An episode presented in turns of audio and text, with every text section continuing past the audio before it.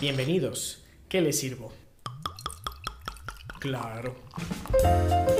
Las cinechelas. Las Cinechelas, con Karina Mejía. Y Charlie Acevedo. Aquí hablamos durante una hora Mm, o dos, a veces más. de cine, sus géneros, Directores, actores, la cartelera. las que nos gustan, las que odiamos y por supuesto, De chelas. quédate porque de que hay chela y hay tema, lo hay.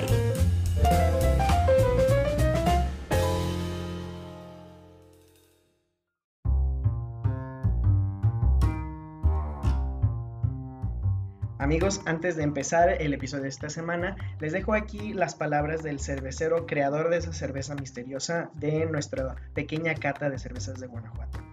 Hola, mi nombre es Abelino Muñoz y junto con mis amigos Samuel Aldrete y Mauricio Márquez somos los cerveceros detrás de Green Valley Brewery. A las personas oriundas de León, Guanajuato se nos llama panzas verdes. Por esto decidimos nombrar a la cervecería Green Valley. Estamos diseñando una Pale Ale, que es la que ustedes ya pudieron probar, pero buscamos añadir aromas y sabores a frutas eh, tropicales. Por esto estamos añadiendo el lúpulo amarillo. A la par estamos diseñando la receta de una stout que buscaremos sea nuestra segunda cerveza de línea. ¿Dónde las podrán encontrar? Las podrán encontrar en el Irish Pub Shannon's León. Es el mejor Irish Pub de la ciudad.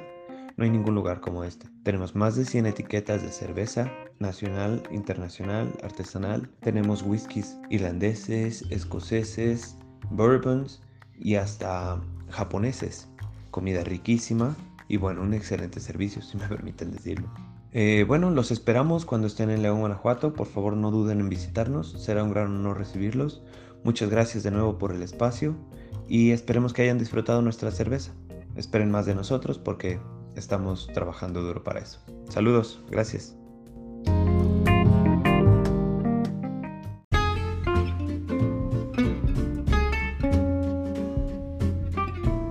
Bienvenidos al 10. Ah, otra vez. Desde que tenemos un 10 al inicio del número de episodios, estoy cagándola mucho al, al inicio. Al decimonoveno episodio de Cinechelas.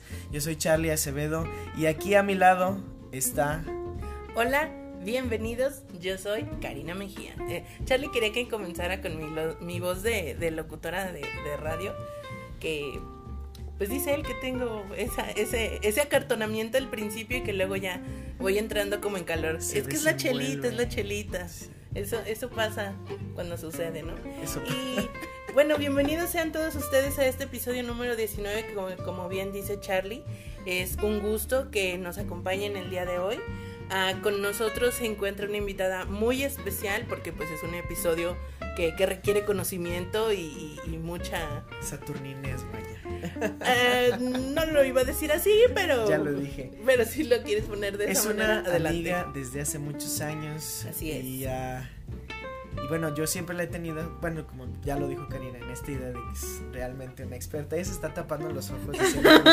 Dice así como en Me qué están me vine poniendo a meter. muchísima presión. Presión, no te, no, no te creas. No, es nada más para cotorrear y sé que este tema nos apasiona mucho a los tres, probablemente en las mismas cantidades. Sin embargo, yo sí sé que, que, que Sam tiene más, tiene otros datos, ¿no? Entonces, ahí está. ¿Ya lo escucharon? Preséntate. Hola, bueno, pues yo soy Sam Burciaga y vengo a hablar de cine y chelas con Charlie Cari. No es complicado. De aquí para adelante ya todo es fácil. ¿Y de cuál? Bueno, introducimos el tema, hablamos la cartelera. El tema primero para que se queden picados y nos sigan escuchando. el Amigos, vamos a empezar a desmenuzar. Sí, Sam Paréntesis, acabo de hacer un paréntesis. Tengo que decir que antes de llegar aquí a esta mesa con, con estos dos adorables chicos, me habían pasado el tema de a tratar de este día. Y me di cuenta de dos cosas, bueno, de una cosa, que no sabían un término muy específico del cual vamos a tratar. Y por eso estás aquí. Y por eso estoy aquí.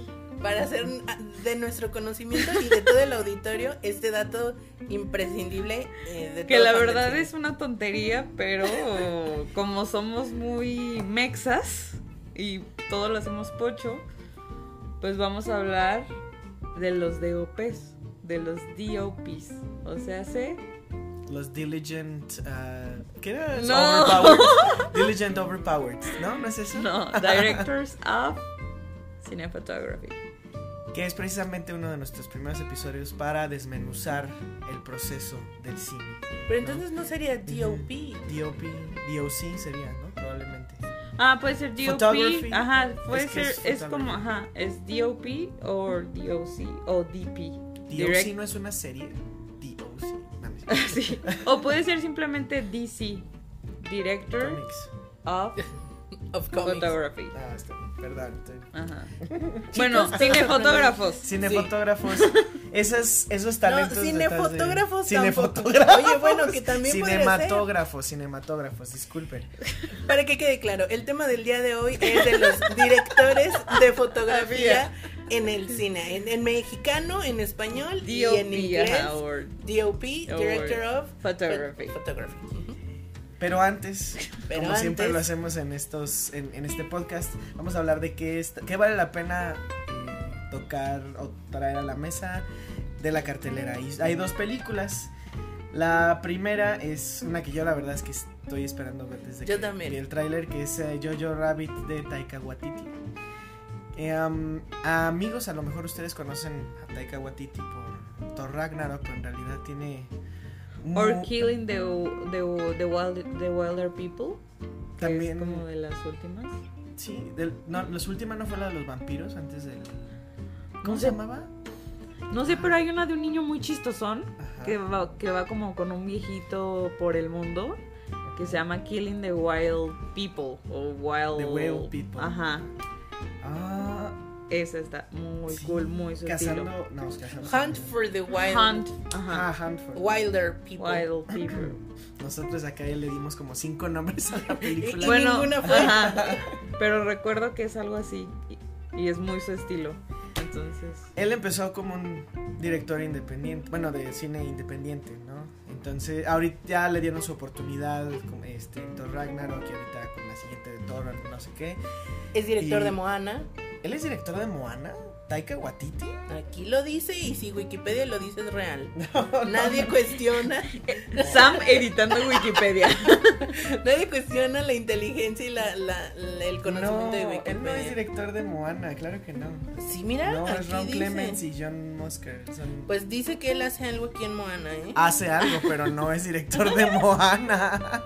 Ah, es guionista, perdón. Guion. Ah, bueno. Ni, Suena- si- ni siquiera creo que sea guionista, a lo mejor fue un asesorado o algo así. O, un screenplayer, A lo ¿no? mejor. O sea, No, no lo sé. Algún mal te va a tengo otros llegar. datos. Ah, Algún mal te va a llegar por cuestionar tanto a Wikipedia, ¿eh? Yo no sé. Ah. Cuando tengas tu perfil de Wikipedia, te van a poner así como animador que anima las fiestas o algo así. ah, bueno, no me sorprendería, pero está bien. Total que pues eh, da- el dato curioso el día de hoy, Taika Waititi no dirigió Moana, pero sí dirigió No. Jojo Rabbit, que es una película que les recomendamos que vayan a ver, seguramente va a figurar para los Oscars. Oscars, Oscar, ¿cuál es la forma correcta? de? Oscars. Oscars, para los Oscars. Y the Oscars goes to... Así, así como lo dijo Sam, es lo correcto. Y la segunda película de las que le queremos hablar. ¿No? ¿No Sí, sí, sí, Mujercitas de Greta Gerwig. Que bueno, eh, ya hablamos un poquito de ella en el episodio de Blanco y Negro con esta película de Frances Ha, Frances A, no sé, como quieran, Francesa. como quieran, ajá, como quieran eh, interpretarlo. Pues es su segundo largometraje como directora aquí y pues ahora sí que como dice, nos, nos estaba diciendo Sam hace ratito, hubo presupuesto y pues se fue con todo, con un super cast.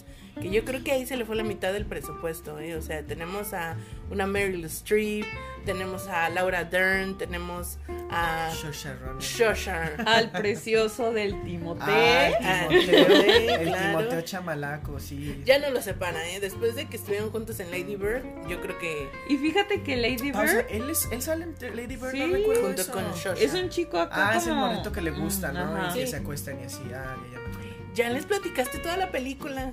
Ay, no, no hay mucho que spoilerear ahí. La vida te lleva. Y aparte la película tampoco es imprescindible en la vida. No, no, no, estoy de acuerdo. es, con es, eso. un, es una linda historia para ver un domingo por la mañana, ¿no? Coming of age Ajá, dominguero. cañón, cañón. Sí, y muy americano. Sí, es muy Saoirse, es más Saoirse Ronan que hacía como en su Yo creo que, interpretación o sea, que otra cosa, pues a mí. sí. lo Pero esperamos que Greta entonces se posicione y haya ajá. madurado. Exacto. Porque, bueno, el tráiler cuenta eso. Yo estoy leyendo el libro, por cierto. Yo lo Mm. compré en la FIL para Entonces- leerlo. entonces- Son las, terceras, te- cuartas personas que me dicen que están leyendo el libro an- antes de ver la película para estar. Pues es que hay que Pues es ponerse que- ¿No, ¿No creen que eso les va a arruinar a lo mejor la película? No. Digo, no estoy, no estoy diciendo que no lo lean, así de no, no, no, no es, no es la edad. Yo de más bien ¿no? lo, la quiero leer para juzgar a Greta. Para juzgar a Greta. Esa es la Básicamente. pensar. Ay, no, no la quieren. Que no se Pero- puede comparar un libro con una película, el tema de siempre, Ajá, pero claro. pues no me importa porque yo la voy a juzgar según el libro. Y es mejor tener con qué juzgarla que nada más aventar Que así. nada más decir, ay, estuvo fea, ¿no? Sí, Ajá. ok. Y bueno, hablando, siguiendo con el, con el cast, eh, el elenco, tenemos a la queridísima Ah, Flor- Florence Pugh. Florence, Francis. Florence. Es que me quedé con el. ¿La que Francis. salió en Midsommar? Sí. Sí, este año fue su año. Muchísimo, muchísimo, muchísimo. Ella y bueno, la queridísima Emma Watson Emma también. Watson, que es el gancho comercial. de la Eso es lo que tú dices, pero yo sí creo que puede actuar. O sea, no es solo. Yo creo que puede actuar el papel de mujercita que le van a dar. Sí, sí, sí, sí. Por eso yo creo que sí. Pero bueno, sí es cierto, tienes, tienes algo de razón en eso. No sé, yo Bueno. la verdad es que yo prefiero. La ver- recomendamos. La, re- la recomendamos porque, vean, se están dividiendo aquí ya las perspectivas. Entonces vayan al cine, como siempre les decimos, por favor, eh, sálganse de sus casas, vayan, compren boletos, compren palomitas y siéntense a disfrutar, disfrutar del ritual más chingón que existe en la época moderna. Crispetas por ahí diría un querido maestro. Pochoclos diría otro, El mismo. el mismo crispetas, pochoclos, este, ¿qué otros? Eh, ¿Palomitas? Sí, Sí. básicamente. Rosetas de maíz. Rosetas, las rosetas. Rosetas. Bueno, vámonos ya con el tema, amigas. Eh, prim- primero que nada, hay que. Yo quisiera que Sam nos instruyera qué es el fucking trabajo de un cinematógrafo. ¿A qué se dedica? ¿Cómo empieza su día? ¿Cómo termina? Yo creo que es uno de los trabajos, para empezar, que más fácil pueden pasar desapercibidos. Porque uno asume que el director toma o sea, sí toma todas las decisiones creativas, pero pues hay personas que están apoyándolo, asesorándole, diciendo aquí, abajo, arriba, pues todo, ¿no? Pues es, es, es un trabajo que tiene que ir muy de la mano con el director. O sea, hace que al entregarle el guion al, al director de, de fotografía, este le tiene que dar su interpretación y un poco también jugarle al adivino, ¿no? Este me, me quería adelantar poquito, pero por ejemplo, cuando le dieron el, el guion de al chivo de, del árbol de la vida, dijo, what the fuck es esto? Eh, es muy complejo para mí, pero él tuvo que, que hacer su, o sea, su interpretación y, y, y junto con Terrance armar algo, ¿no? Entonces, entonces es un poco eh, toma las decisiones de la óptica, de la iluminación, del encuadre y todo, pero siempre va de la mano con el imaginario del director.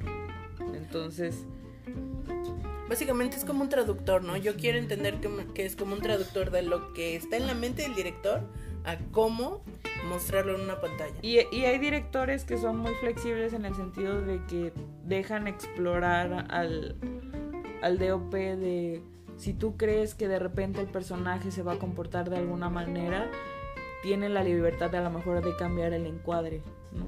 Por, por, por, por decir algo. Pero sí, o sea, se, se encarga eh, del aspecto visual de la película en el sentido de, de cámara, ¿no? Óptica, encuadre y demás. Como- Por ejemplo, el director de fotografía decide la iluminación, o sea, el- si hay reflectores, eh, si vamos a grabar a tales horas, todo eso. Sí. ¿no? Y por eso hay directores que también son muy, muy fans de grabar a este a- con luz natural, ¿no?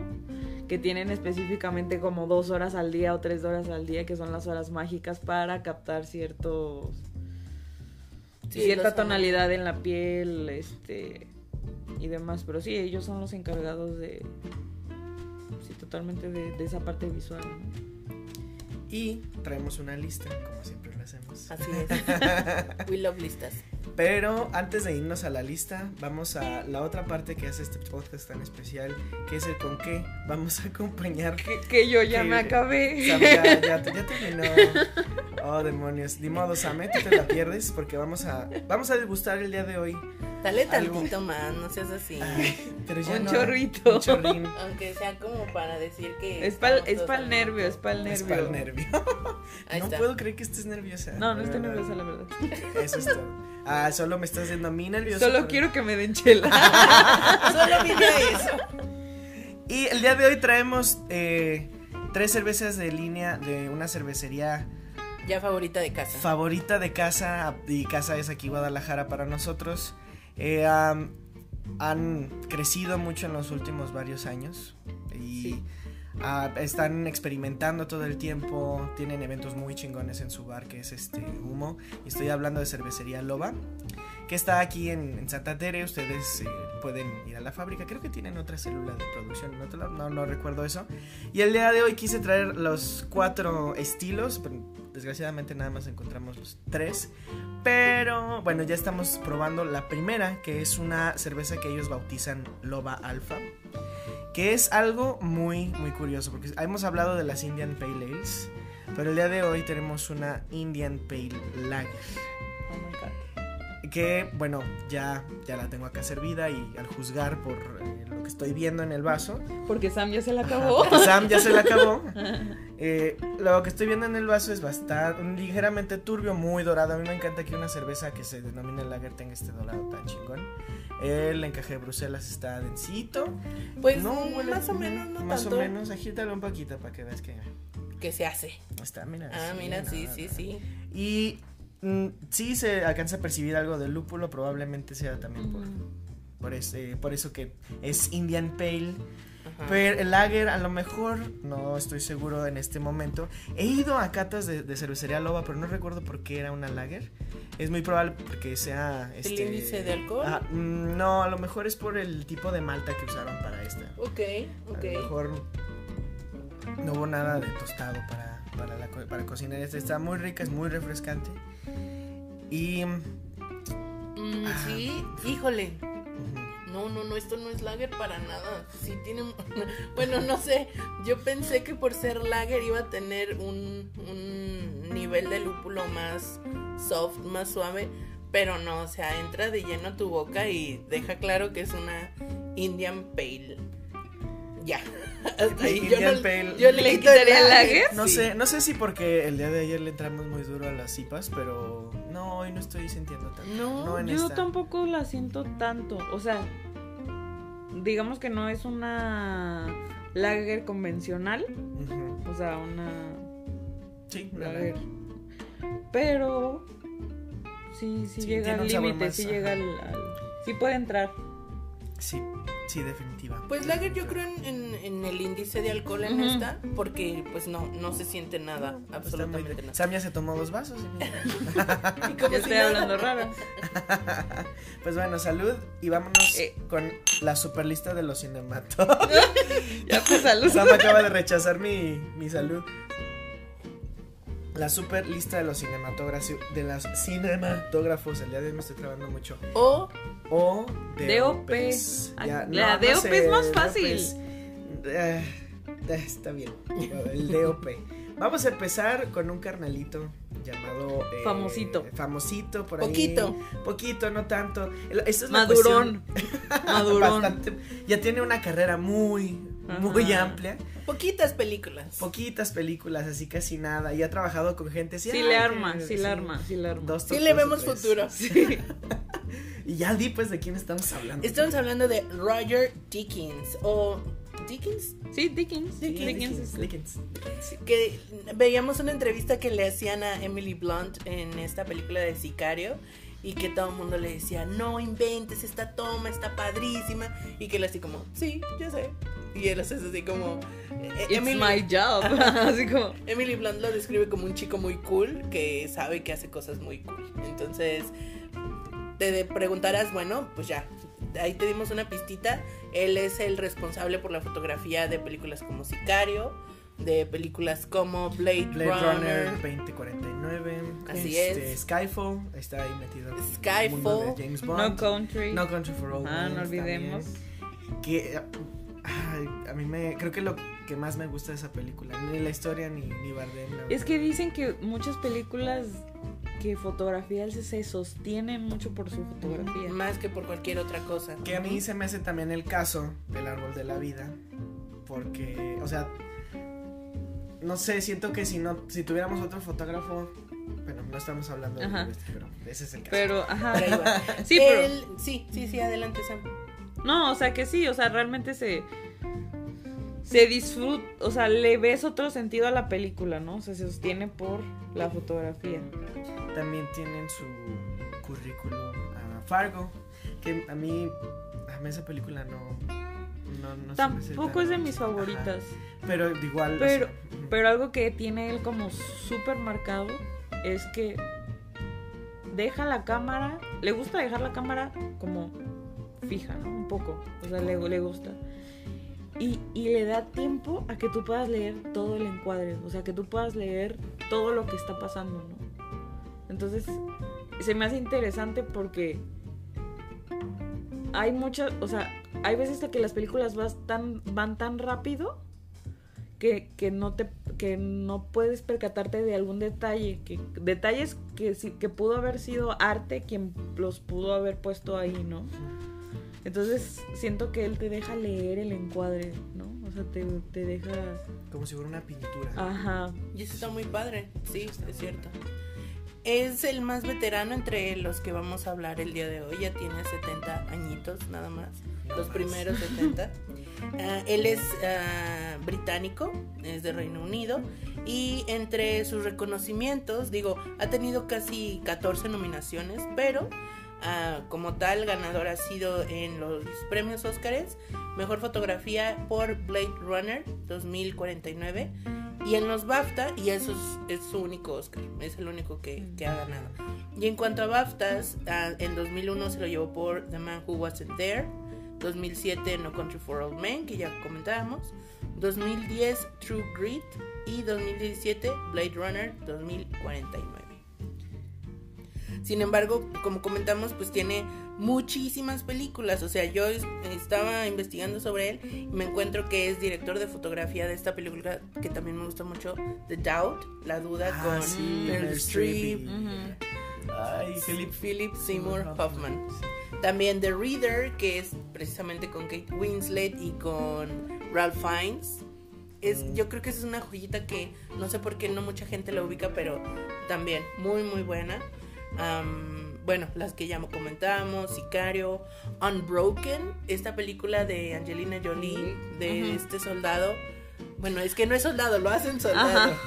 ¿Sí lo ubicas, Ah, Charlie? Broken, que él era como un este, atleta. Un, atle- un un atleta. olímpico, de hecho. Ajá, de... Y que lo mandan a la guerra y bueno, yo creo que tristísimo Ay, sí. es- esa Sí. historia está, heavy sí, muy muy heavy. Bueno, pues él es, es responsable de, de todas estas películas. ah, Revolutionary Road, también con Kate Winslet, Leonardo DiCaprio, ahí los volvieron a juntar. sí o sea se maneja con la bandita gama alta Sí, no, ya se lo ha ganado después de tantos años, imagínate. Y más recientemente la película 1917, que bueno, aquí en México todavía no se estrena, pero ya está perfilada, digo, en los Golden Globes ya tuvo ahí algunas eh, estatuillas y también se está perfilando para los Oscars. Entonces, Y, y es padre a veces saber como, mm, más que de directores o actores, saber que si un director de fotografía hizo esa película, ya, o sea, yo por ejemplo, ya, ya sé que si la fotografía de Dickens es algo que tengo que ver. Quizá no me guste, quizá sí, pero sé que su trabajo va a estar en su mayoría impecable. sí, Es otra, suma- otra cosa que suma a la Que razón de suma, exacto. ¿Y ustedes cuál irían? Así, si resumieran su top. No, no voy a decir top, pero No, escojan top, uno. ajá. De un. De una toma de Dickens. Una. Así, un- un- una secuencia. Yo me iría con alguna de Blade Runner. Sí, se vale, se vale, claro que sí. O sea, no sé, me iría con una acá naranjosa. Ajá. Porque también, o sea, el, la, o sea, la paleta de colores, yo creo que en- la foto es lo que realmente le hace sentir ese ambiente, ¿no? Entonces, sí, la- la- yo, yo también iba a decir Blade Runner, pero a lo mejor me hacen falta. Lo que pasa es que a lo mejor las, las otras películas no me gustaron tanto al momento de apreciarlas. Tal vez no me di el, como, no me, no me, no me dediqué a realmente apreciar la foto. En el No, y aparte no importa, si eso fue lo que te quedó, pues te quedó Sí, a ver. sí. O sea, él, él se dedica a crear look- looks auténticos y un poco lo que te deja marcado es ese naranja. O sea, a mí, me- a- Ujú. yo, yo pienso en Dickens y pienso en naranjas. Y pienso en, en los videoclips, ¿no? O sea, pienso en las cosas que ha hecho extras.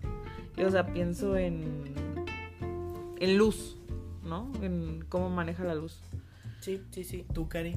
Fíjate que yo me divido entre Skyfall, ahí estábamos viendo el otro día unas escenas, digo, yo no la he visto eh, completa, la he visto en fragmentos, pero los fragmentos que he visto es como wow, o sea, es como mm, unos azules, yo me, me identifico más, con, el azul, azul. sobre todo de Skyfall, este... Sí, es azul.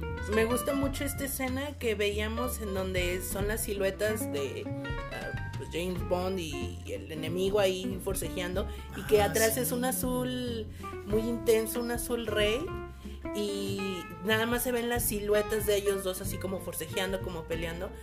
Y, y- es muy inteligente de parte de Dickens como retomar esto que es muy del, del estilo de James Bond, que de hecho así es como el típico intro de la serie Ujú. de los 60, 70, no sé de qué año sea, que era como la silueta, llegaba, disparaba y todo eso, ¿no? Se me hace como muy inteligente de parte de él usar como ese recurso en precisamente Skyfall de 007. Y por otro lado, eh, Sicario, fíjate, ah, yo tengo Sí, conflictos Sicario. con Sicario porque yo estoy muy en contra como de mm, hablar y seguir dándole como voz a todo este tipo de historias, personajes y situaciones. Porque es como, yo siento es como seguirles alabando algo que Ajá, pues no tiene no. mérito, ¿no? O bueno, por lo menos desde mi perspectiva personal, pues no tiene mucho mérito. Sin embargo, la película es tan buena que es como, ay, para mí personalmente es como un, hay un conflicto interno, este, y creo que mucho va en lo que comentaba Sam, la fotografía sostiene mucho a esta película, mucho, mucho, mucho, porque pues están entre desiertos, entre cuevas, entre, este, carreteras, entonces, pues a lo mejor no habría como algo muy interesante visual, pero pues Dickens logra así capturarlo, Capturarlo. y mostrarlo. Entonces esa, esa es mi selección Dickens. ¿Tú? Yo. Puedes compartir lo mismo, ¿eh? A mí no Sí, pasa nada. Yo me quedaría con- también con, con este Blade Runner. Ah, a lo mejor me tendré, te, digo, tendré que sentarme a apreciar un poquito más de sus pinturas. Sí, ¿eh? Sí, sí. Pintar sí. con luz. Pintar, ah, Ajá. ¿Qué tiene? Está chido. Es una bonita frase y ya. Bueno, pero deje- dejemos el Lubeski, que es el que se la apropiaba así como que casi se pone Ah, un tatu. bueno. Y, y- y con eso, ajá. Nos pasamos al siguiente eh, director de fotografía y a la siguiente chela. Que ¿De así ya acuerdo? Sam ya estaba ansiosa. Entonces, eh, Pero no te lo has no me he acabado, pero les voy sirviendo a ustedes, ¿les parece? Pues yo no sé. Sí, mira, yo creo que eh, sí. Y Sam, no lo detengas, por favor. Ajá, así de cómo que no. No, Creo sí, que estoy fluyendo muy bien, así que saben que la chela está funcionando. Sí, ya vimos. Ya pasaste de, de ser locutora a, Ya. a ser samba ya. Ya, ya soy Sam. Y estoy destapando Lobalteña. Ay. Sí.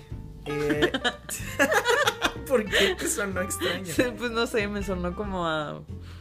No sé, madera. Madera. Mm, Tienen color madera, de Ah, hecho. pues es maderosísimo. Oye, este, pues sí me serviste una buena Ay, y ese no, era, razonable no era de, no era de Karina ese. Ten, a Ah. ver, tómate este, porque sí, no. y ya, esto Le me lo dejan a serviste mí. igual. Esto me lo dejan a mí. Eh, bueno, Lobalteña, Ajá. así como eh, Dickens. No, no es cierto. Es, bueno, es más bien, no, no, no tiene nada que ver con Dickens, de hecho. Es un estilo, es un estilo de cerveza alt beer. Que Nunca habíamos probado no, esto No habíamos aquí. probado esto aquí. A mí me gusta eso de Loba, que sus eh, cervezas de línea, son cervezas muy complejas, o sea, de estilos muy difíciles de, Mm. de encontrar en otras Diferón. Ajá, bastante, bastante. Y pues, de, de hecho, Cari, tú vas a describir esta chela. De hecho, aquí en la etiqueta dice, es una cerveza estilo Düsseldorf Altbier. Digo, por si no ubican una, lo ubican la otra.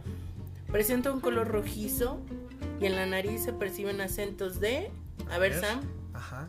A ver, yo quiero, yo quiero. Pásame tu vaso, Cari. a ver. Ay, me encanta. Yo digo que madera, amigos. no, no se crean. Sam huele madera y está bien, así es como. No, no, no. Algo que tiene madera. que ver con... Bueno, para mí tiene que ver con la madera. Pero espera, espera. A ver. Ahí son maltas, no sé, yo recuerdo que esta tenía algo de trigo. Pero, pero, sabe súper diferente a la pasada. Claro, claro. la- la- es que como es un estilo alemán, generalmente son otras maltas. Incluso es que estoy casi seguro que esta tiene eh, un grano diferente, o sea que no es cebada, que no es malta. Y eh, es Altbier, si, ma- si mi men- si mi memoria no me falla, porque la dejan reposar un poco en Mm, algo, no recuerdo si era una... una barrica. Ajá, que es, eso quiere decir Altbier, es como Porque también depende de, de qué barricas las. Claro. Entonces, De por eso yo digo que dan madera. un- Sí, no, estás en lo correcto. madera. ¿Era alemana. barrica? Ay, sí. Era caramelo y hogaza de pan. Por eso para mí Ah. la madera tiene que ver con, con, con el, más bien el pan tiene No, que ver con la madera. Nada más dice si sí está hecho con otro grano. O sea, Dice algunas notas terrosas, ahí también hay madera. ajá. Y el Sí, aroma mal- a cebada dominado por sobre los... Vaya, me sabe a cabaña. Pues para que Ah. entiendan, sabe cabaña Tapalpa. Tapalpa. Bueno, que ayer sí probamos una ah, cerveza que tenía pino, entonces Ajá. a lo mejor nada más le falta eso a esta para hacer eh, chela más Chela, Mazamitla o Tapalpa, dependiendo de, dependiendo de sus No preferencias estoy tan este, mal en, el adivinaje. Sí, adivina. bueno, y Lo el- dije adrede para, para todos los, los radio podcast escuchas. Aunque no estamos en radio, pero sí. Ajá, por eso en- después lo estamos en. lo- Los llamamos Online. nuestros. Online. ah, ¿Cómo les llamamos la otra vez? Podescuchas. Podescuchas o cinechelafan. Chelafanes. Cinechele- cinecheleros. Bueno, Cinechelero, sí. Eh, total, eh, Globalteña, deliciosa, pruébenla, búsquenla. Y vámonos ahora con... ¿eh? Sin filtrar y sin pasteurizar, que eso eh, Rodrigo de Ah. Cabra nos enseñó que eso también eh, A tomar ah, en cuenta. es importante, que no está pasteurizada. La pasteuriz- Mm. pasteurización, la pasteurización ayuda a que las cervezas ah, aguanten más tiempo ah, almacenadas. Ajá. Esta no está paste- pasteurizada. ¿Qué perdón. pasa? ¿Qué pasa, Karina? Entonces tiene que tomarse Ya, ahorita, amigos. Vámonos. bottoms up. Vas, vas, porque yo ya Bueno, pues continuamos con el chivo. con el chivo Y quiero empezar diciendo. con. Ah, bueno. Aparte de que, bueno. eh, sabemos que. Pues, pues es bien chingón. Pero lo que les quiero contar es que dicen que Scorsese y él son almas gemelas. I don't know why, pero hubo así como. ¿Cómo? ¿Y Como de de el que momento El del momento, sí, yo vengo, yo vengo a traerles lo- los chismes de, De la de- industria. de la industria. Dicen que son almas gemelas, que es el que el chivo le supo leer perfectamente la mente a Scorsese. O sea, dos genios mimetizándose para lograr el irlandés, ¿no? Pero bueno, eso es lo que se escuchó por ahí. Hold on, pausa. Pero no fue el chivo. el- Ay, ah, sí es no, cierto. Es Rodrigo Prieto. Es Rodrigo Prieto. Sí. Mm, Una lástima. Ah, pero ya hablaremos de él. no, ma. ¿podemos rebobinar? No, está No, bien, mira, no, sí, lo bien. podemos De hecho, rebobinar. si quieres, mejor antes del chivo, hablemos Ah, entonces de sí. Rodrigo Prieto. O sea, No. Entonces, para aclarar, no estamos hablando del chivo en este momento, vamos a hablar de Perdón, es que, otro mexicano que es Rodrigo es que ya Prieto. estoy borracho, es por eso. pero lleva. Ok, ok, está bien. bueno, ya es broma. Rodrigo Prieto, mexicano. Bueno, este, Rodrigo Prieto. De México. Ay, era un chisme muy bueno. Sí. Ya, es que aquí telepatía con Scorsese, ese era mi lo que quería decir. Telepatía con Scorsese, dicen que son almas gemelas. Y que seguramente no es sencillo, o sea, leerle la mente a Scorsese no Yo siento ser. que Scorsese ha de ser de esa persona, o sea, que es picky, pero que al momento que tú le haces el pitch de una idea, él dice, "Mm, Así no te dicen. No, pues, hagas". ¿qué propones? ¿No? Yo siento que es como, él lo tiene en la mente, pero también debe de esperar que su equipo,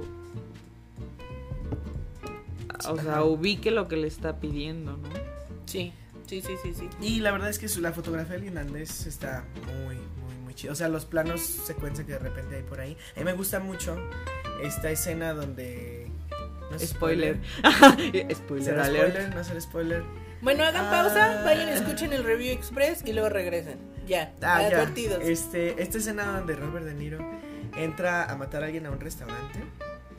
Ajá, sí. Que, que este. Que está con la familia Ajá. y es el cumpleaños. Creo que es un blend chingón de fotografía y guion. O sea, de. De cómo te, te documenta tantito el, el plan, por así decirlo. Y creo que es algo que Scorsese hace por todos lados. Y Ah, sí, va narrando el futuro mientras está pasando la escena en el presente. Exacto. Sí, ya te entiendo. Ah, Que pues, eso es algo que podría salir muy mal si no lo sabes ejecutar, porque sería ver lo que estás escuchando y no, o sea, muchas veces no funciona, o sea, es aburrido. Y él no sé cómo logra hacerlo tan interesante. Sí, puede caer en Mucha una práctica. ¿no? De repente. Sí. Está muy chido eso. Y bueno, ¿qué otras películas ah, tiene él? Pues están las primeras de eh, González Iñárritu, que es este. Pues de hecho, todas las de González Iñárritu tenemos. Menos Birdman. porque- Menos Bueno, Bird. sí, menos Birdman. Tenemos 21 gramos, tenemos Babel, tenemos Beautiful. Beautiful, claro. Que a Charlie le gusta que sea beautiful así, Así como. como, suena. como- Sí, yo suena. también creo que Beautiful es Está es cool. como- Ajá, está está escrito así, se dice Beautiful. Y a mí, a mí me gusta. De hecho, creo que de, de después de Birdman, es mi película favorita. Sí, Beautiful Está- a mí es de mis está favoritas. beautiful. Sí. Él hizo la fotografía de Eight Mile, esta película Ah, de, de Eminem, así Ah, es. Dato curioso, amigos. Ese sí es dato curioso. esa foto está chida. esa foto está chida porque, o sea, realmente todo la, el ambiente gris y sombrío y.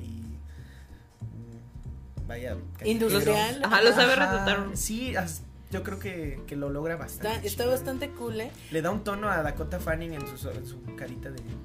¿Sí es Dakota, no? La niña. ¿No es Dakota? O la vi yo muy güera para. ¿Cuál niña? En 8 Mile. Sí, está- estamos hablando de. Sí, 8 Mile sale ella, ¿no? Estoy casi no, seguro. No, no, la estás Ya está igual que yo este. Sí, Ya. sí, sí, sí, sí. No, este. Esta alteña, ¿qué onda? Está haciendo estragos aquí con mis Aquí compañeros. está el reparto y sale. Ah, no, no es Dakota. No es Dakota, no es No es Dakota. Dakota, pero también. Pero es una niña. Pero es una niña, sí, nunca. Pero lo- volviendo a la fotografía. Volviendo a, volviendo volviendo a la fotografía. a Rodrigo. Digamos que es un director de fotografía bastante diverso.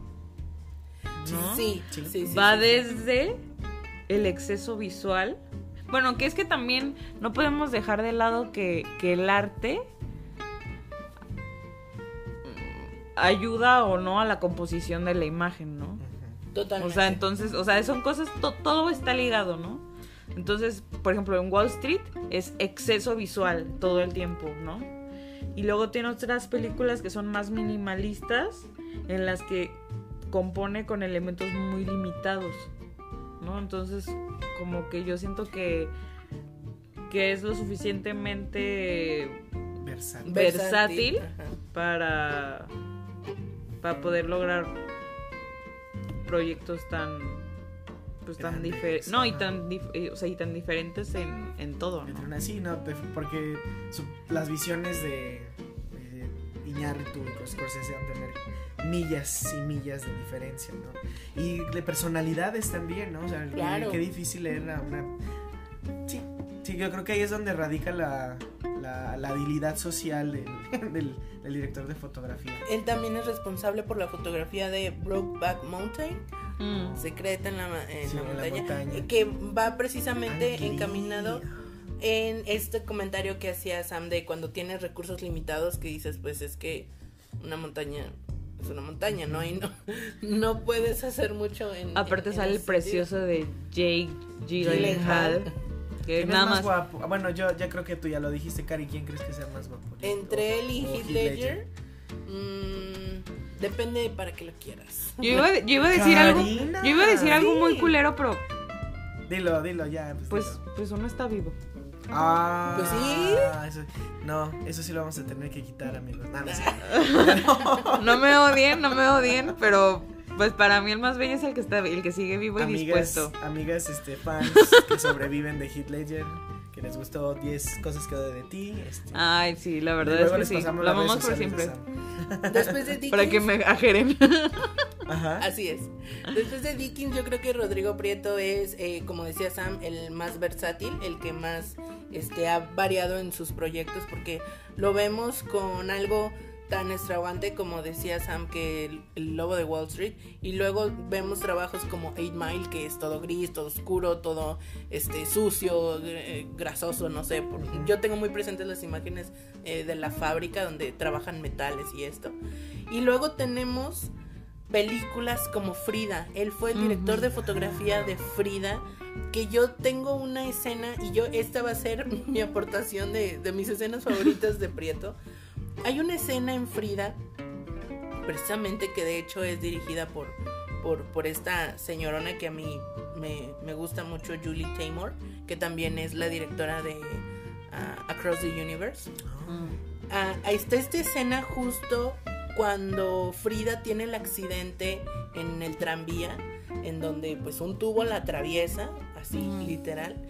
Ah, obviamente, bueno, esto no es obvio pues, pero para quien no haya visto Frida, es la biografía de esta pintora mexicana y muchas de las escenas son reproducciones de las pinturas originales de Frida Kahlo. Entonces toda la película te deja un feeling muy real de que estás viendo una exhibición de un museo porque se retratan, se, se replican los cuadros, las pinturas en la película.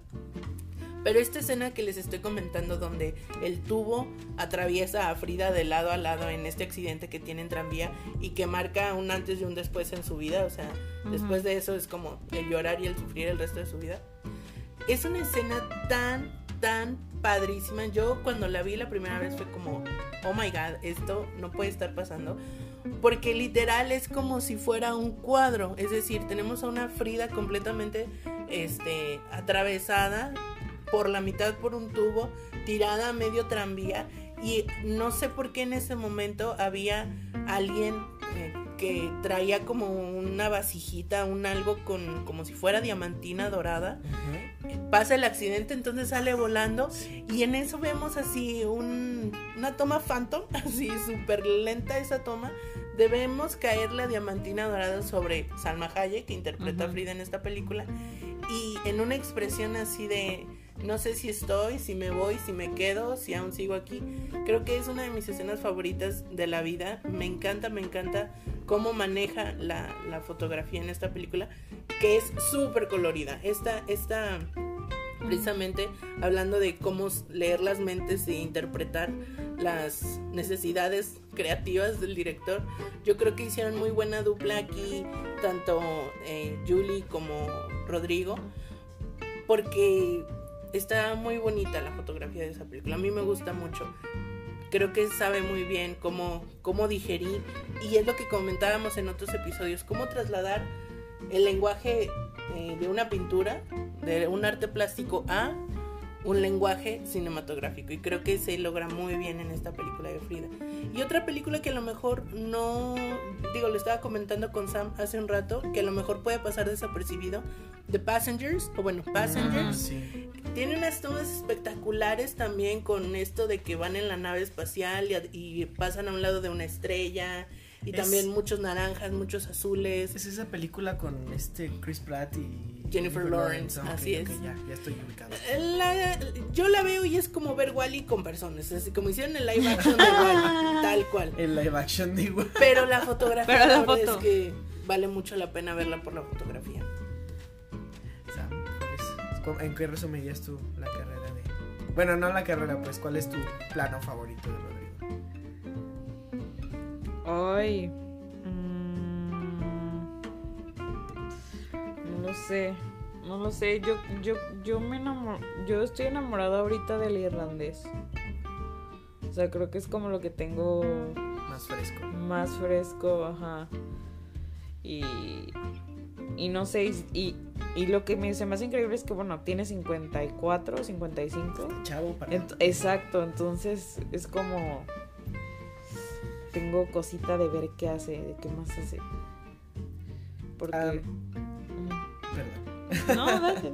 A mí me gustó, bueno,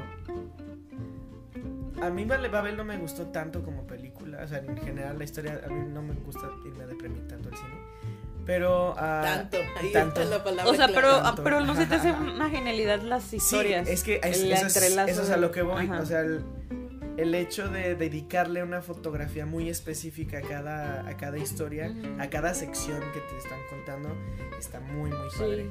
Y yo creo que eso, o sea, eso es en general en la película, pero creo que mi sección, por así decirlo, ma- eh, favorita es la de la chica en Japón. No recuerdo el nombre del personaje, o sea, la, la actriz se llama Riko Kikuchi. Y hay un plano donde no sé cómo caramba le hizo, yo todavía lo estoy como que pensando. ¿Es donde están sentados en el restaurante? No, no es ese. ¿Por qué todos esperan que diga ese? No, donde ella está como columpiándose. No. Y este. O sea, como que está. mm, Como, como que en casa. es- eso me dice mucho de ella, que en casa la quieren. Quieren que madure dentro de su propio. de su propia prisión. Y creo que en ese columpio. Este. como que representa mucho esa toma. el- Sí. la libertad que ella ya. que ella ya necesita. ¿no? Entonces, está, es- ese es como mi. mi toma. Rodrigo Prieto. Mi toma Fíjate, Prieto. no, no toma es Prieto. coincidencia de que ya como que Rodrigo Prieto le lea la mente a Scorsese. Ha trabajado, hasta ahorita estoy checando, tres veces con el de Irishman. The Wall of.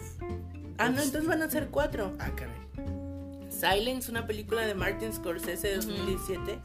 The Audition 2015 y The Wolf of Wall Street en 2013.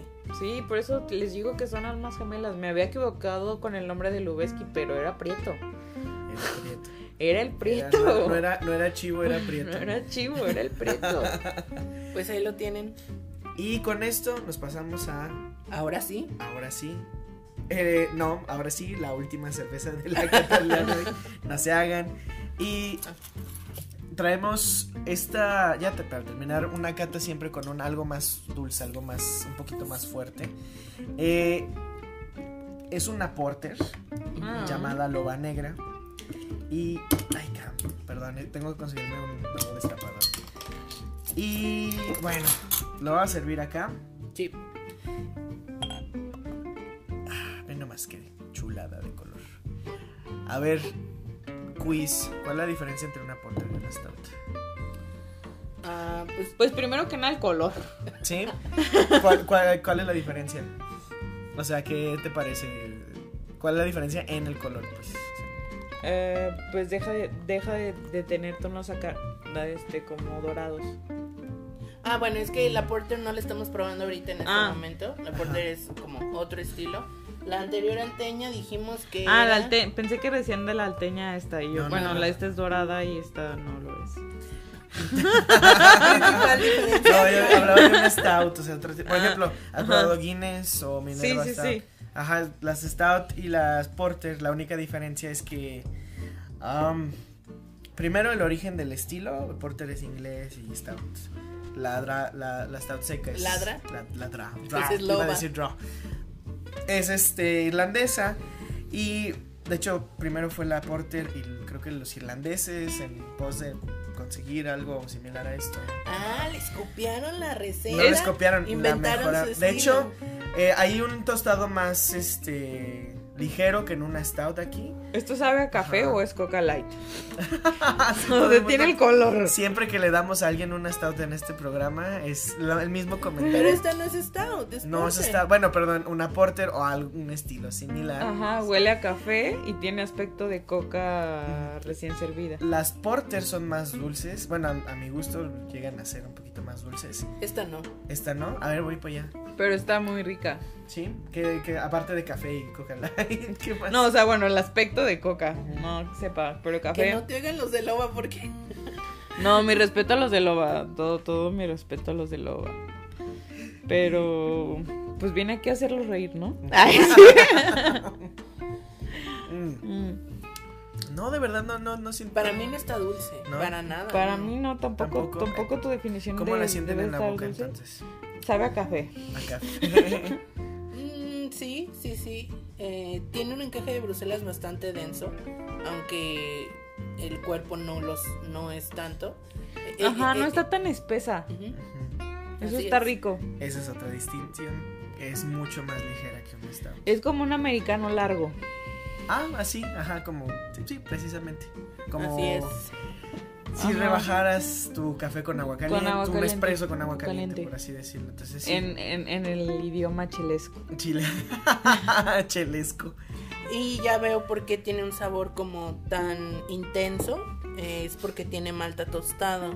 Sí. Entonces. Sí sabe a es- quemadito, como a pan tostado. Pero no es un tostado tan. O sea, de todas las maltas de este tipo de cervezas, o sea, stout, sea porter, sea.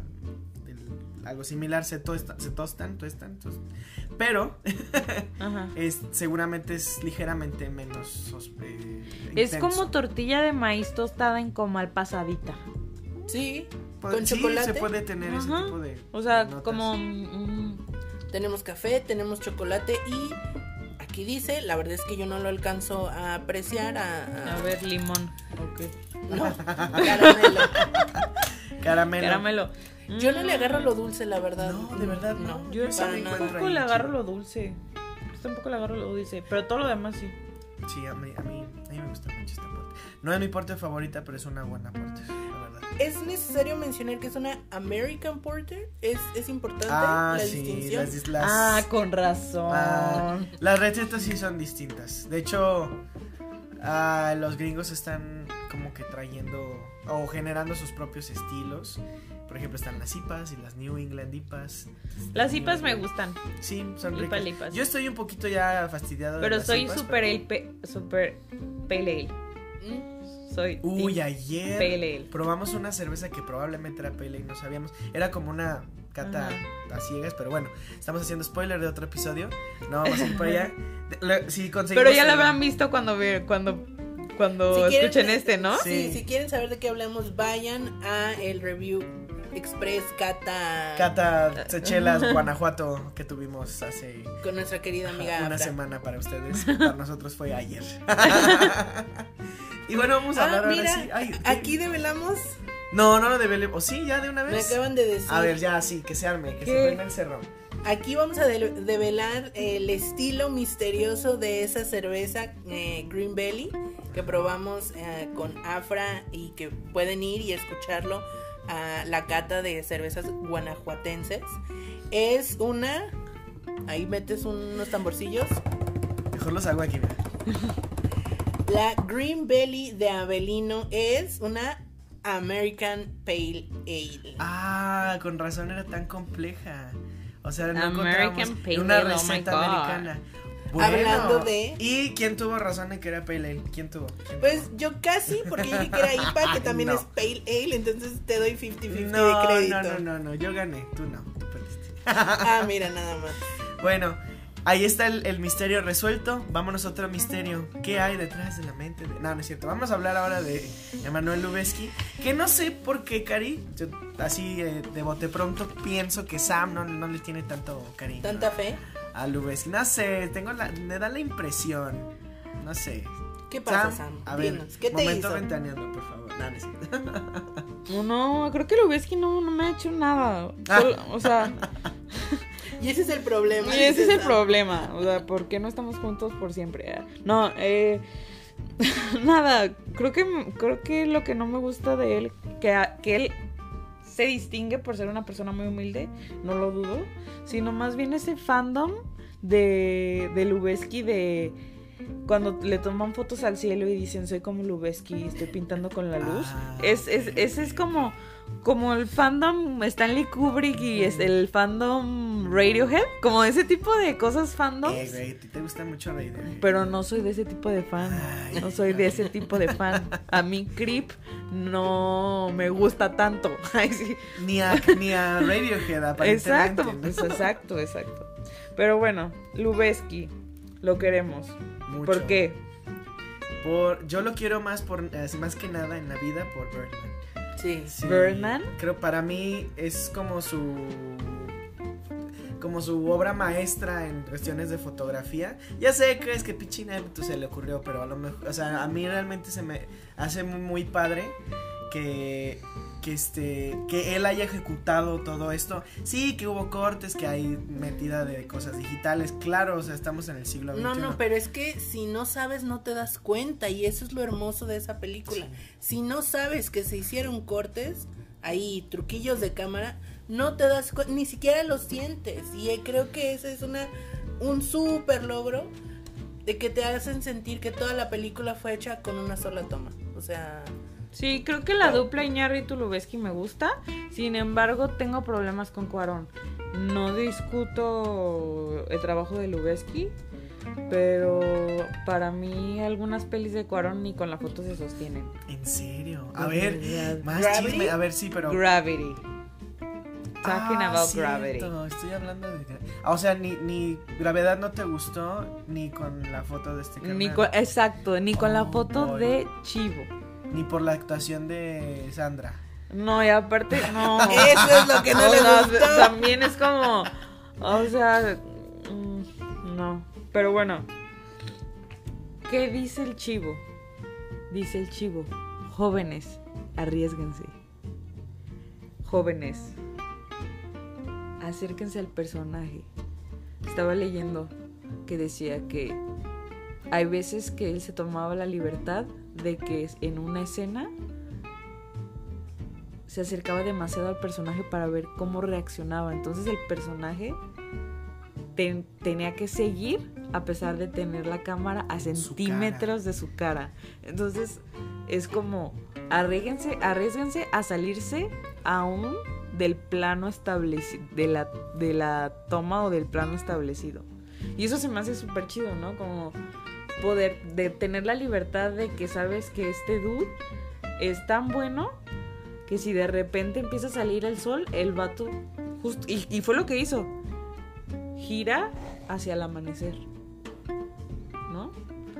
Está muy padre eso. Entonces, Qué bonita forma de narrarlo esa. entonces Sí, no, es, es, que, de verdad no tengo ningún problema con Lu, con Lubeski, neta lo con quiero. los fans de. Ah, ok. Amigos fans de Lubeski, no sean básicos.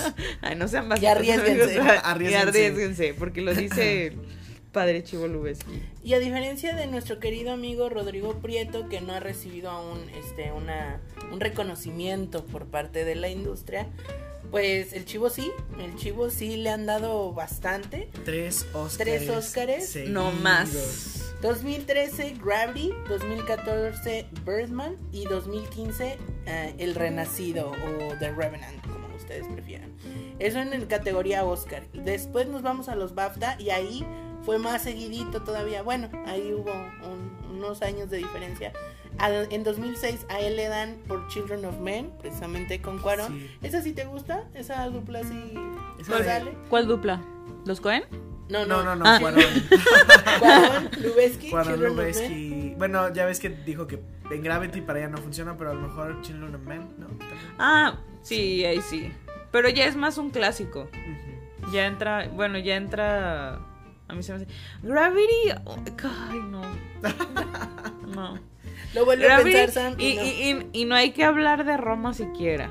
Oh, y Siquiera. hablamos maravillas de Roma. Bueno, pero es que Lubeski no tiene nada que ver en Roma, entonces. No, pero es que No, pero es que. hablando de Cuarón, lo que pasa es que muchos dicen, y yo creo que coincido con ellos, que Cuarón, como director de fotografía, quiso replicar Exacto. el estilo ajá, de, de Lubeski. ajá. Él va a decir que no, pero no sé, como que si hay ahí como Pues ahí está la como la. la escuela. la- ajá. Claro. Digo, no tiene nada que ver, pero hablando. Si, si uno tiene cinco segundos para echarle tierra a Cuarón, pues los estoy aprovechando. y lo hace No, aquí todo mi respeto, todo mi respeto, señor Cuarón. Si es que nos escucha por ahí. Sí, hay que mandarle un WhatsApp y decirle que nos Saludos, Sí. no te enojes. Ah, y ah, bueno, resumamos que, bueno, a- al chivo, cuadro, plano, favorito, secuencia. Ay, yo diría, este, eh, ¿cómo se llama? Con, eh, con Terrence Malick, el piano de ella a contraluz, mi plan favorito. Sí, de- el árbol de la El vida, árbol ¿no? de la vida con, ¿cómo se llama esta chica? Eh, Jessica Chastain. Jessica Ajá. Sí. a contraluz, ese es mi plano. O ellos, ellos como familia cuando están como en el columpio. Sí, ese, sí E- e- ese como, es, ese como movi- movimiento de cámara también me gusta mucho. A mí de esa película, bueno, y no es mi favorito, pero a mí me encanta el close-up al, cuando el papá está viendo el pie del... Del bebé. El El bebé. bebé. No sé, está como... ¿Cuál sería el tuyo entonces? El mío de él. Si no es este el más si no hermoso. es ese, es que no sé, a mí realmente me gusta mucho su fotografía, pero... Voy a agarrar... A ver, ¿qué? ¿No te ¿Eh? gusta la fotografía del chivo? No, dice que le guste realmente mucho. me gusta mucho, ah, entonces... y yo, ver, encontrar uno que este me guste. programa No, no ¿qué está pasando? sentido. ¿Qué está pasando? No, claro que sí. Se están, se están este, malteniendo muchas cosas en este O nos estamos emborrachando, dos. No sé, amigas, yo ya las voy a cargar, yo creo, a sus casas. Eh, yo creo que a mi plano favorito. ah, podría decir una serie de varios. Eh, hay uno donde está. Bueno, donde va caminando. Ay, ¿cómo se llama este pendejo? Ah, ¿Cuál de Batman anterior, Birdman, Ah, ah, Michael sí, sí. Keaton. Por Nueva Este York. pendejo Este te pendejo. atreviste a Sí, decirle sí. al señor Keaton. caminando por la calle mientras la gente se va conglomerando Ajá. y, En este, y él sí- siento, siento que es así como de pues güey síguelo y la forma en que se abre y que se cierra y que se abre y que se cierra para realmente mostrar la, singularidad de la situación está muy padre ese es uno me encanta el plano final de The Revenant también donde DiCaprio voltea Ah, hacia la inmensidad y a su propio destino sí, muy Ah. mamón, muy mamón plano, pero sí está bonito. ah está a mí me gusta porque siento que cuando me, yo me muera así va a ser Así quiero Ah, morir. este, ese de Gravity. Voy a decir uno de Gravity. Ay, de Ah, Gravity, sí. así CGI Forever and Ever. Sí, claro. Claro que sí. ok. De hecho, mi plano favorito es el último también. Mi plano favorito Es- es, este. ¿El único en la Tierra? Ajá, ajá. Sí, exacto. Ajá. No, no sé, bueno, o sea, a, a mí me gusta Gravity. Ahí les voy, a- les voy, a, les voy a decir por qué. Porque este güey le dio como la... pa- para mí siempre como el proceso de producción ha sido como todos aquí en la mesa sabemos, pre, post, de pro y post, ¿no? Entonces para el departamento de animación es, tú te- recibes metraje y animas, ¿no? Ay, Ajá. no me suena. Pero este güey este, quiso hacer, lo, lo hizo al revés, entonces sobre animación tenían que dirigir cámaras con director, o sea, a mí se me hizo muy padre o muy poco convencional o de ¿Qué estudiaste, Charlie? Disculpa. animación. Eso le explica todo. Excuse me. ¿Hay algún no, no, problema no aquí? entendió el chiste antes cuando. No, claro que lo entendí, nada más que No, Sam. Ah, Ahora lo entiende mejor. Bueno, a mí ríe. eso se me hace padre y creo que las cámaras debieron haber sido manejadas de una manera muy especial para poder tener los exactamente los Sí, mismos con un controlito como a unos 5 metros de la escena. Exacto. Sí, Sí, me o sea- encanta, o sea, me encanta, me encanta. Notes el sarcasmo de Sam, pero está bien, está bien. Ah, quedémonos entonces con el Queremos con The Revenant. Ajá, sí. Quedemos con The Revenant en el frío, en esa situación en la que no necesitas a 10 personas en una computadora para que se sienta algo. dos, pero está bien. Ah, no es cierto. O son sea, más personas, son más Pero bueno, personas. Sam ahí- está molesta porque dije ahí. esto, mira cómo está. Bueno, Bueno, eh, Cari, vas tú porque ya aquí ya nos vamos a agarrar de las greñas y seguimos con yo digo que sigamos. Bueno, mis dos favoritos. Pues yo me voy a ir a lo clásico. Ah, definitivamente Children of Men para mí es mi. Sí. Así, en mi Classic. corazón tatuado. Ah, ya, Sus planos, secuencias. Ah. Mira que tú le echas limón a la herida, pues así está abierta, palpitante y ahí vas. No, los planos secuencia de esa película son muy buenos. Me gustan mucho. Yo puedo ver una y otra vez esa película y seguir admirándome por el trabajo de cámara que se hace en esa película. Me gusta mucho, mucho, mucho. Y yo creo que si alguna vez me preguntaran, oye, ¿tú crees que se puede hacer un poema sin palabras? Le diría sí y ve el árbol de la vida. Ah, Sí. Sí. así, así lo resumo y así lo podría decir. Y así está el guion. Ah, El guion es una poesía. O sea, literal. Neta. O sea, googleenlo. O sea, gente, googleenlo. es un poema. O sea, toda la gente cuando los llegaron y tengo este proyecto. Fue como You're crazy. Y salió eso. De hecho, bueno, juntaba, recordando pues lo que nos dijiste hace rato de, de Lubeski y Terrence Malick, él llegó nada más con este poema y fotografías, ¿no? Así como, no, ni siquiera era como una carpeta de producción, más bien era como un álbum, ¿no? Entonces, qué, qué conceptual. De Terrence Malick yo no conozco otra película. Pues de hecho trabajó con el Chivo en esta otra película que se llama Song to Song, que es del año 2017. La verdad es que yo no, no la he visto. Va, acaba de, acaba, de acaba de sacar una que todavía no llega a- El cine. al cine. Se llama A Hide on, a, A Hide on Life, creo. Y también lo, Habrá que seguirle la pista. también con este Lubeski. o- ¿Lubeski? No sé, lo podría dudar. Porque sí, como que sí, sí son amics. Sí son. So- sí, son compas. Sí, son. No compis. son almas gemelas como con Scorsese. Ah, no, pero es No, que ese pero era sí Rodrigo podemos, Prieto. Podemos. Hay que buscar eso. Vas a confundir más a las personas que nos están escuchando. A ver, vuelvo a aclarar. Lubeski no tiene nada que ver con Scorsese, amigos. No a lo mejor sí se conocen, se han saludado en alguna ocasión, pero hasta ahorita no han trabajado No, juntos. estaría chido, ¿eh? O bueno, no sé. No, no sé. ¿Tú crees que podrían? A lo mejor en algún Yo momento? siento que el chivo es muy experimental. Mira, el chivo dice que trabajar con Terrence Malick es casi una meditación Así como la voz de esta Sam en de este esta Sam. momento. Terrence Malick me enseñó a ver, dice Lubeski. Ah, Damn, la madre. boys and girls. Drop the mic, pero no estos mics porque si no se acaba el podcast. A Hidden Life. Ajá, ese- ajá, esa, esa es la, La nueva película de la Terrence nueva Malick. película. Yo creo que no podrían trabajar eh, el Chivo y Scorsese porque el Chivo es muy experimental y Scorsese es más de la vieja escuela y lo tiene todo como muy controlado, como muy By the book. muy planeado, mucho plano, mucha arquitectura, muy sí, ¿sabes? O Muy sea, boomer, vaya. Ah, no es cierto. No, pero bueno, no, bueno, se tenía que decir y se dijo. vámonos al último eh, Hizo otra, El Nuevo Mundo de Terrence Malick 2005. Ah, Nuevo Mundo con Sí. Christian Bale. Ajá. Christian Bale. Ah, esa película está interesante. O sea que sí, han- sí, han- sí, sí, son amigos. Yo considero esa película la eh, práctica para el renacido. Rain. Por eso hizo Sí, la- buen los trabajo contextos son similares, ¿no? Pues Sí. todo es en la naturaleza, tal cual, wild. Un buen número ejercicio.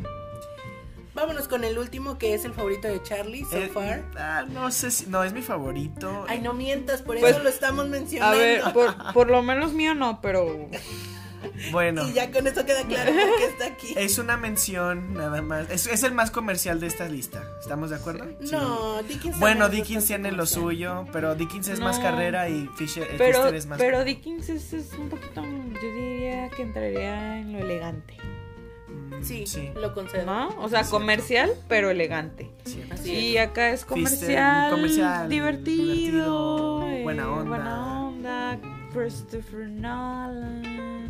Ay, no te gusta Nolan, ¿verdad? Estoy Cero. Nolan, cero. Ok, antes de que vayamos a hablar de su director de fotografía, dime por qué. Justo yo también le iba a preguntar, a ver, ¿por, qué? A ver, ¿quieres No, saber? no, no sé, no lo soporto. ¿Por qué? Es que no, el no lo No me soporto gusta. no es no. respuesta. Mira, en el cine hay que aprender que a pesar de que puedas decir muchas cosas técnicas, el gusto es el gusto. Y no me gusta. y Así ya. de sencillo, no te lo tengo que explicar. Ok, Ok. O puedo, Así- ir, o puedo irme de película en película. O sea. No, no- no sé qué tanto quieras que lo despedace. lo que tú Ay, quieras. no te creas. Fíjate que no hemos despedazado a nadie en este episodio. No, en este realidad podcast, están aquí sí. porque nos gustan. Ajá. Ah, Y-. Pero bueno, yo puedo decir que me gusta de él y a lo mejor ustedes pueden hacer la antítesis. Mira, primero que nada. Ok, Inception me gusta. Primero hay que decir de quién estamos hablando. ok, estamos hab- sí. No estamos hablando de. Chris Nolan re- pero, directamente. pero digamos que es su. mm, Sí, su director de De cabecera. bolsillo. ajá. Y estamos hablando de Wally Pfister, que bueno, ya este, nominado al Oscar y todas estas cosas. Ya ganó en alguna, en alguna Por ocasión. Inception en 2011. Pero a Sam no le gusta y que vamos a Y discutir. ya puedo mencionar Ahora una sí. cosa. Échale. Me molesta que él y Nolan se las den de puristas. De puri. Por favor, Dios mío. Eso de que no, yo tengo que filmar con celuloide. A ver, amigo, primero ve qué vas a filmar. O sea, por favor. No quieras, en- no quieras tener ocho latas de Batman. Por favor. Por Pues, favor. Ya Eso las tiene. Ajá, pero es como. A mí se me hace un poco ridículo. El origen me gusta. Interstellar. Ay. Los superhéroes no me gustan. Dunkirk. No manches, ¿no te Pero- gustó Dunkirk realmente? O sea, sí, pero, pero. Dunkirk no tiene, él no es de Dunkirk. ¿Cómo no? Sí. Ah, no, de Dunkirk es este güey, ah, el primero Dickens, ¿no? ¿Sí? No. No. Ya lo mencionamos el día de... No, no es cierto, no es... Ah, no, estoy hablando, de Es Christopher, Van estoy hablando de Christopher Nolan. Ah, perdón. Sí, ok. o sea, de- ¿por qué los quería, des- por qué de- quería destruir? O sea, de Christopher Nolan. Ajá. Y aparte me cae mal, él me cae mal. Se me hace como Se te hace muy pretencioso, Se me hace muy- pretencioso, mamón, como, como, o sea, Bueno, pero no vamos a calificar a los artistas por su personalidad. Menos mal que no estamos hablando No. de Christopher Nolan, sino de Wally Wally Pfister. Pfister. Que bueno, así como ya lo este, dijimos antes, es como director de cabecera de. De no, ¿cómo se llama? Perdón.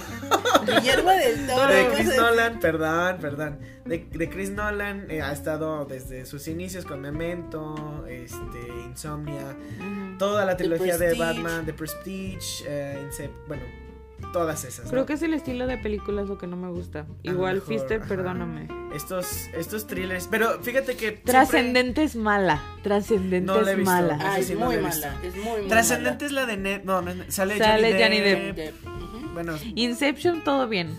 pero trascendente. Todo bien en general, todo bien. ¿Trascendente de quién es? Esa no es de este Chris Nolan. No, definitivamente. No, definitivamente no. Porque hasta en eso sí lo sabe hacer bien, Ajá.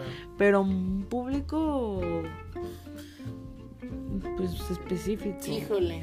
El ah, de hecho, él mismo Él es el director Wally de... Pfister Ah, miren, esta película miren. y Chris Nolan la produjo. Miren, Entonces- es que yo ya no tengo nada más que aportar en, es- en este en este episodio, en esta parte del, del podcast. del podcast, a menos de que tú quieras mencionar algún premio. Maldita sea. Bueno, no, pero ah, como a Sam no le gusta, entonces no puede resumir este como su Ajá, carrera en es- un plano. Eh, Pero tú puedes decirnos cosas yo- lindas. Yo, puedo decir que, que a mí me Es gusta como un mucho. novio enamorado. Tú sí le vas a ver lo Pues tú dile así como amiga, date cuenta, me está diciendo, literalmente. Pero no, no me voy a dar cuenta porque a mí sí, sí me gusta su trabajo como director Sí. de fotogra- fotografía. Em, creo que un plano que a mí me gusta y como fan voy a decir que es una de, una de las películas de Batman. Dilo, of dilo. course. Este, que es precisamente Batman Inicia. Que estaba, a, a mí en ese momento era una visión totalmente distinta del personaje en el cine, entonces a mí se me hizo chido. Y es este plano donde el. Ay, ¿cómo se llama? El padre del crimen. ay, Carmen Falcón está como postrado Ajá. sobre una luz, eh, asemejando como a la batiseñal y, el- y el acercamiento y todo eso está a mí se me hizo Ajá. chido. Y hace corte justo a mi segundo, que es un plano donde no sé a quién chingado subieron ahí a un edificio y que usando así ves un, Un reflector. no, no es un Ah. reflector, es este no, no, no. Como- bueno, total que es como una especie de toma aérea Ah, ok. donde de repente en una de las columnas, a, través de todas las luces que, este, que tiene la ciudad y tienen los edificios, y se ve la silueta de Batman. Entonces, a mí, Mm, ok, Ah, ok, ok. ok, la silueta te gusta. la silueta, sí, está, está chido.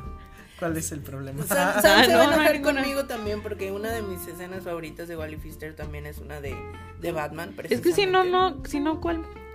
Si no Pues es sí. Batman, o sea, no por, no, no por demeditar, pero realmente Batman son las películas mejores, o sea, de, de superhéroes, Ujú. se podría decir que es lo mejor, de lo mejor que hay. Que se ha hecho hasta ahorita, ¿no? Ajá, que, ajá, que hay hasta ahora. Yo tengo esperanza en la nueva de Wonder Woman con el póster. Que, que va a salir que es novia y no la he visto, pero que es lesbiana y va a tener novia en la película. ¿Es en serio? Sí. Es, y, y, y vi que personas dijeron, ay, se ve desde, el- desde la, la primera película. Y yo What? dije, yo no las he visto y a mí no me gustan los superhéroes, no he visto nada de eso, pero leí ese... ese- eh, Dato curioso. Ok. Veremos Momento- Wonder momento Woman ventaneando. 1980 para ver qué pasa. No, A mí la verdad es que no me llama tanto la atención después del desmadre que hicieron con todas las demás películas. Entonces, no sé. La iría a ver nada más por la... ¿Todas las demás por la- películas? o sea, la Liga de la Justicia. A ver, Nomás Wo- es a una. ver, no, Wonder, Wonder Woman es la mujer maravilla. Gal. Ah, entonces la otra chica, Marvel. Ah, Captain Marvel. Capitana Marvel. ese es- ah, ajá, de Marvel. esos, ok. Ah, ok. Entonces hablaba de Capitana Marvel. Ah, ok. Sí, de eso sí, sí es claro. Sí es claro que pueda ser lesbiana.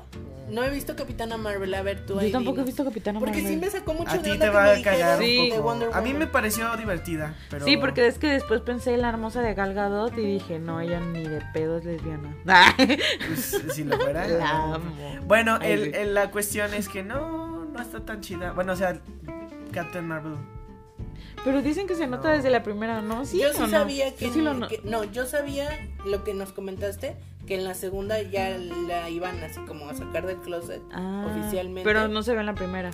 No he visto Pues- la primera. Ah, ya. No, no sé, es que no me gusta juzgar ese tipo de cosas. Pues es que no es, pues, juz- es, que no es, es el, es como es- la verdad es que yo no espero nada más del personaje, no conozco el personaje ni es que, en los cómics. es que a mí no se me hace como juzgar, más bien creo que es el, el momento en el que están haciendo a los personajes difer- diferentes. Por, ¿A Ajá. qué me refiero? Por ejemplo, en Bojack Horseman, mi personaje favorito es Todd. Y Todd es lo de los pocos personajes asexuales que se han mostrado en la televisión. Entonces, es como ese tipo de cosas que se me hacen chidas, que, que el personaje... Porque esas cosas te mueven, ¿no? Como sea. O sea, no, no, es, no es como para bien o para mal, si es bueno o malo, sino que determinan cosas de tu personalidad también. Entonces, por ejemplo, Todd, que es mi personaje favorito, es asexual y todos y, y desarrollan toda la temporada y al final te das cuenta que todo es asexual, pero todo todo el tiempo lo, todo el tiempo estaba ahí.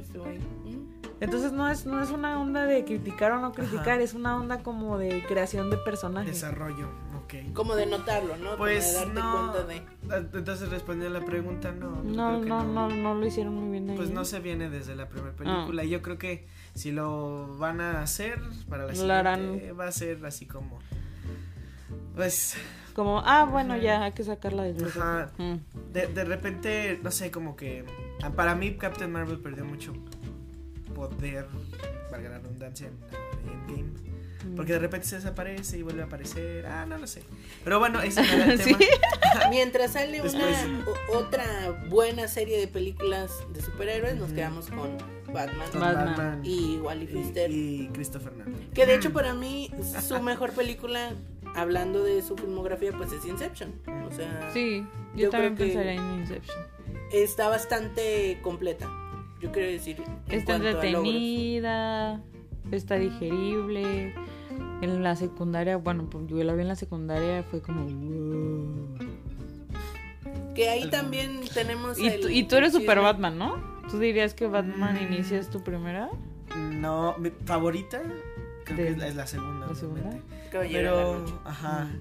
Pero, no, yo, yo estaba hablando de planos como tal. Ah, Porque digo, todas las dos, todas las películas de, de- bueno, específicamente de. Dark Knight se me hace que cada plano es así, un chingón, pero ajá. sí, ajá, sí Mi lo plano favorito es el super am, como cliché del Caballero de la Noche, que es esta el, el- es, mm, la línea de la ciudad, los edificios negros completamente, el cielo de un azul muy intenso, casi un azul rey, así como cuando ya no hay sol, ah pues el crepúsculo, cuando ya no hay sol, pero todavía Hay se luz, alcanza a ver luz en azul y se ve el super murciélagote Ah, por- que está volando, que va a la entrar a un edificio, Ajá, ¿no? Que salta del edificio y se ve Está que va planeando. E- esa escena me gusta mucho. Y de Inception, mm, yo creo que este asunto de los espejos me gusta bastante. Mm, ah, sí. Sí, en el puente de París. Eso está muy chido, que mueve como unas puertas, ¿no? Que de hecho, y ahí voy a abrir controversia porque me gusta mucho hacerlo, pues ahí está el un par de asunto amigos ahí otra vez. paprika, que ya habíamos Ah. comentado antes, que bueno, Christopher Nolan yo creo que también vio algunas películas, bueno, no vio algunas películas, vio específicamente Paprika de Satoshi Kon. También yo creo que Wally Pfister se lamentó y pues dos, tres cosillas y... No quiero decir que le copiaron, porque yo siento que, que eh, el Inception tiene su propio toque y su propio lo suyo, pero pues sí se ve la influencia y sí se ve así como, pues de dónde viene aquello, ¿no? Y nada más, para no perder más amigos. Como yo diría que, como yo diría que Scorsese se copió de Goodfellas. ¿Sabes? Es, Irishman. Ajá, en Irishman, es como el único director que se puede copiar a sí mismo. Es como. Nah, yo creo que todos lo hacen todo el tiempo. Sí, O sea, pero ahí es, pero ahí es como si hubieras metido Goodfellas y le, o sea, Por ejemplo, el chiste de Tony, Tony, Pauli, Pauli, que todos son no sé qué, es el mismo iguales. chiste, es el mismo chiste, pero funciona. Por ejemplo, Del Toro, bien. yo siento que se autocopió con la de ¿cómo se llama? Crimson Peak y este, ay, el niños, niños, niños, niños, niños fantasma.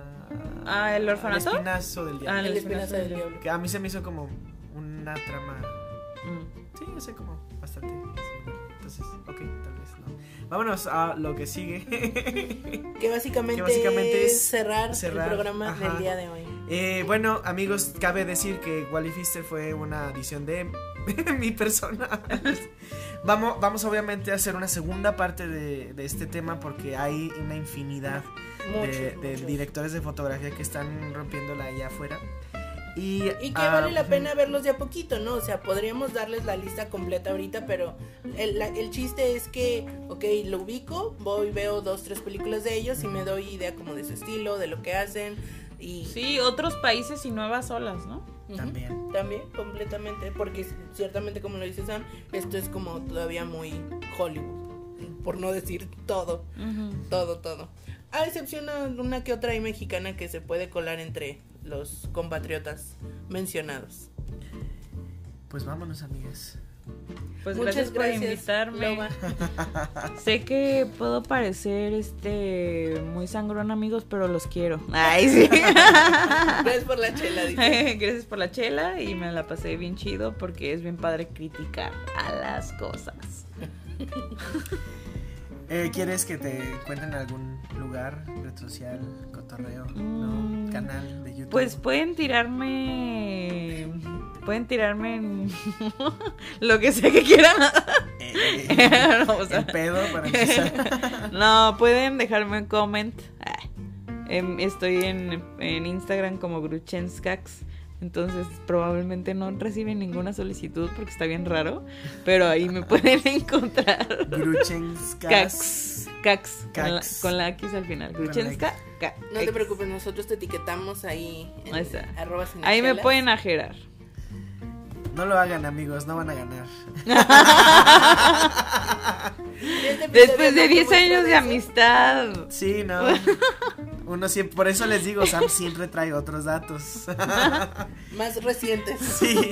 Yo fui, bueno, no, voy a dejar de ser que fui, yo soy Charlie Acevedo, como siempre un gusto traerles el podcast, me pueden encontrar en Instagram como Charlie Chelas Blog, arroba Charlie Chelas Blog. ¿Y tú, Cari? ¿Quién fuiste? Yo Ah, fui hasta este momento Karina Mejía, no sé si la próxima vez que me escuchen lo siga haciendo. Ah, me pueden encontrar igualmente en Instagram, Instagram como arroba Karina Mejía Picie. Y pues claro que invitarlos, exhortarlos a que nos sigan en nuestras redes, Facebook e Instagram, arroba cinechelas. Ahí les vamos a dejar una muestrita de todo lo que recorrimos el día de hoy, de las películas, escenas emblemáticas de los directores de fotografía que, les trajimos. Y pues si tienen algún favorito que quieran mencionar, que quieran que hablemos de sus logros en el siguiente episodio de directores de foto, pues con mucho gusto recibimos sus mensajes, sus comentarios, sus audios en Anchor. Y pues nada, sigan con nosotros porque de que hay chela y hay tema, lo hay. Hasta pronto.